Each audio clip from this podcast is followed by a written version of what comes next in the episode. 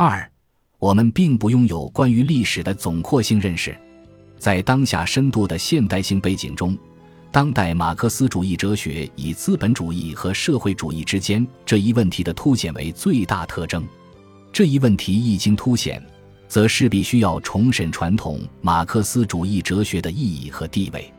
如同人们现在看到的那样，在当代世界，社会主义在两种意义上存在。一是它表现为一种居于资本主义国家权力集团的对立面的寄存的历史现实，但同时也表现为另一种代表跃出当前资本主义界限的一系列理想。马克思主义评论家提出的问题是：我们能否仍然寄希望于第二种意义上的资本主义与社会主义之间？如果对这个问题的回答不可能全然摆脱其特殊语境，以及由此而给出其特定的意义。那么，在很大程度上，此一两种含义的区分，就必然不是着重的要求从哲学那里获得关于社会主义或资本主义是什么的普遍形式的知识或定义，而是要求通过哲学把从属于社会的一种永恒本质予以消解。为了满足这种要求，据说今天的马克思主义哲学的任务，不必是揭示社会现实的实体性内容。不必是把含混的思想引回到现实性真理的总体立场上，相反，倒是在于把曾经用历史的金光打扮起来的真理、总体等概念拆解了，解构有同一性的概念，并完全的投入于差异的差异化或者说生成之中。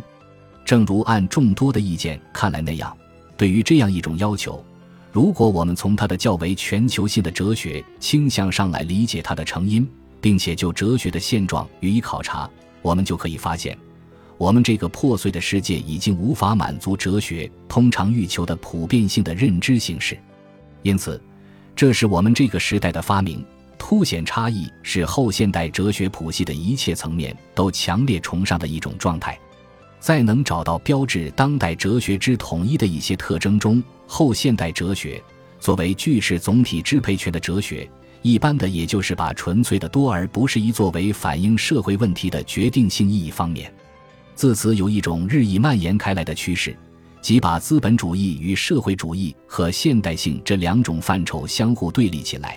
并试图用后者替代前者对同一个历史对象进行理论阐释。因此，马克思被从对立、矛盾、异化等黑格尔的概念桎梏中解放出来。从这个意义看。卢卡奇所做的陈述，即便以总体是历史过程中主体和客体之间最根本的相互作用这种说法为措辞，他的立场总是相当于原谅这样一个事实，即人们事实上不想或不愿意正视这样一个事情：在总体上，因意识形态方面而结合在一起的各种观点本质上是缺乏联系的和不相容的。依据吉登斯的说法。哲学意识抽象的把应该分解开来的东西统一到一起去的做法是不可接受的，它是不能脱开一切总体的观点的根源。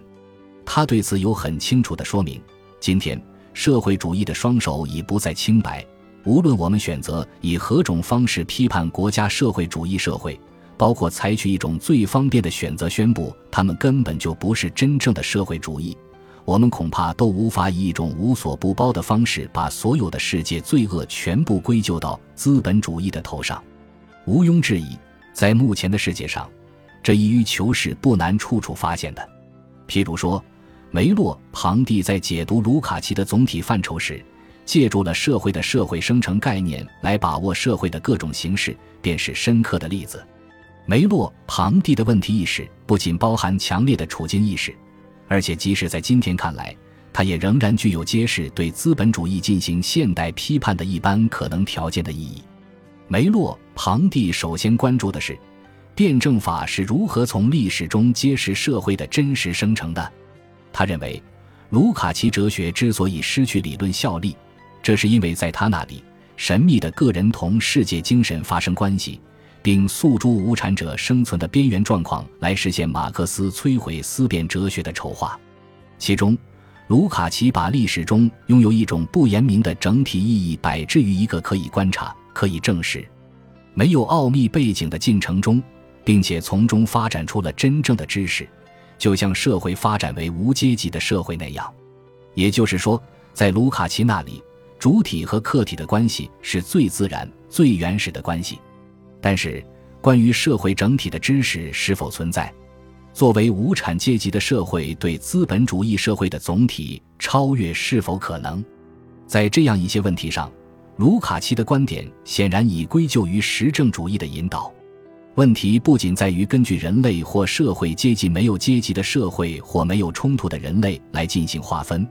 这些消极的实体无助于对现存社会或人类的思考。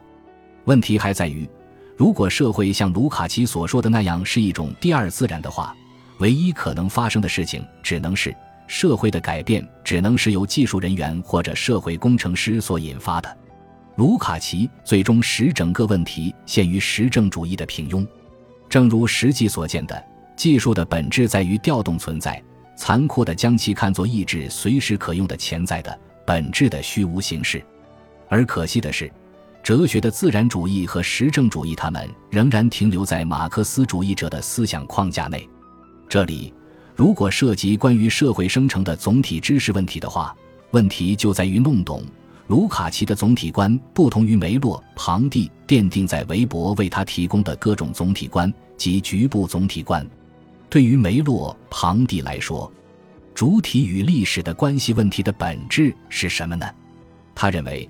他绝不是像卢卡奇那样要求提出一种关于资本主义以及超越当前界限的真正的知识发展的问题，而是应被理解为智思和质问的能力问题。像卢卡奇那样作为社会整体的认识工程，必须纠缠于种种蠢话和真话。不妨再一次引用梅洛庞蒂喜欢说的话：“其中心无处不在，而其边界无处可寻。”于是，依梅洛庞蒂看来。主体与历史的关系问题，从而也是个人的与社会的历史的关系问题。吴宁应该否定地将它理解为，它并不是对认识什么是人和人的社会这一持久问题无法提供一种精确补充的，无法把这个问题提到日程上来的，无法把一个虽存在着剥削然而却有根据的社会之被谬归并到人对人的承认上来的事件。社会的社会生成要说的不是社会发展应该从属于社会的永恒本质，它只是要说这个生成的诸环节彼此连锁、相互应和，逐渐构成了一个单一事件。在此，梅洛庞蒂并非以一种直陈方式回答问题，其思想的运动显得十分谨慎。从某种意义上说，他深深陷入非知识论的黑夜，一切都是难以辨认的。而我们清楚的知道。我们不满足于这一点，不管我们想如何评断他的社会的社会生成的视角，本质上在此还应该有对他的一个基本规定。这个视角就是要求从社会历史境况出发来把握社会，它应当胜于现代性总体的意识形态神话。对于梅洛庞蒂来说，宣布历史的终结绝不是谦虚的做法，它不是马克思主义的观点，而是黑格尔主义的观点。梅洛庞蒂认为，我们才刚刚开始认识社会。另外，由有意识的生命所构成的一个系统，从来都不会接受像填字游戏或算术基础课的那样的答案。可以肯定的是，如果没有一种不仅按照规划，而且也依据总结而进展的制度，那么没有任何相似的分析可以进行。同样的一些词，如观念、自由、知识，在此处与彼处不具有同样的含义。由于缺乏一个将他们回溯到同一命名者的唯一见证，我们如何看出有一种唯一的哲学通过众多哲学家而成长？假如有人认为，马克思主义观念作为历史假设阐明了马克思前后的资本主义的历史，那么他就忽视了各种事实和历史或然性的领域。正因为哲学和历史都有模糊不清的地方，所以。辩证法所要求的，并不是让我们停止拷问，相反，它深化了这种拷问。问题是，对于我们来说，这种拷问最终是让我们拥有了认识历史的各种方向感吗？从所有方面看，梅洛庞蒂对我们提出的问题始终要求克服二元对立或寻找第三条道路，并且他之所以能成就这点。是因为他在历史运动本身中消解内在和外在的二分或界限来看待这一原则或道路。他认为，我们不需要在一种虚假的内在概念与一种虚假的外在概念之间选边站。我们从中也可以感到，不是可以简单的说，资本主义全球化就是指所有现代国家都与资本主义公理系统同构，即便是所谓社会主义国家也是同构的。问题马上被带到这一经济程度上，人们必然要问：在资本主义的历史之外，还会有另一种历史吗？按照梅洛庞蒂的意见来说，要知道何为另一种历史的本质，不能以正面或反面的两分道德说教或者论战性政治评价为起点，因为就问题本身而言，人们不需要在主体的角色和客体的角色之间做出选择。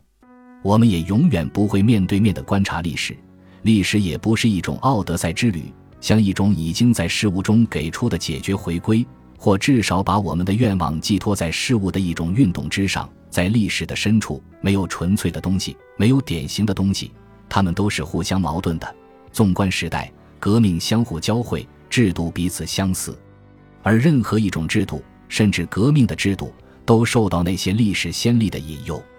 这里短短的一些引证，便让革命辩证法隐匿了的第三维度从阴影之谷中凸显出来。梅洛庞蒂有关社会的社会生成概念所说的东西，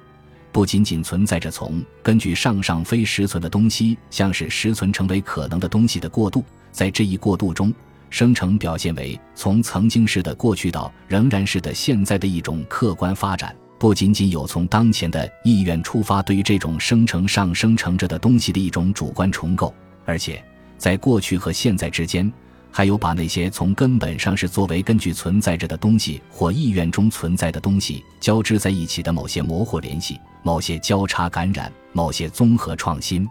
因此，在梅洛庞蒂那里，我们没有发现革命辩证法，却发现了辩证法的模棱两可。他对辩证法的诊断已然将其分解为零散的决定和特殊的行动。这无非是因为在特定的时间里。我们看不出什么还保留着历史的现实性，什么已经失掉了历史的现实性。所以，对我们来说，梅洛庞蒂防御那种把所有历史封闭在一个哲学圆圈中的目的性思维，即绝对思维的初衷，终归倒转为历史相对主义。它之所以是一种历史相对主义，是因为他同样认为，在历史的运作中，我们并不拥有真正解决问题的总括性认识。我们只能根据局部的总体来解释历史处境中出现的特殊问题。当然，我们认为相对主义也是各个不同的。梅洛庞蒂的历史相对主义似可看作对我们必须知道的东西、尚未知道的东西的一种拷问。如果这仅仅是一种拷问，那么人们与历史的关系恐怕和我们在黑夜里行走具有一定意义上的相似。人们是在于行动的根据的晦暗中进行照明的明亮状态中认识历史的，这就是说，梅洛庞蒂相信，包含着客观知识这个环节的去避辩证法是不牢靠的，生命气数不会太长。就一种视角对另一种视角的合理参照来说，辩证法的各种立显是一些错误，人们却又必须借助于这些历险来跨越这些错误本身。梅洛庞蒂似乎隐约看到，今天的哲学为了整个地理解社会实践中的必然有效性原则，已经成为上帝，而把两种制度解释为形而上学上是相同的观点，无非就是世界和历史是可以互相调和的视角的存在论证明。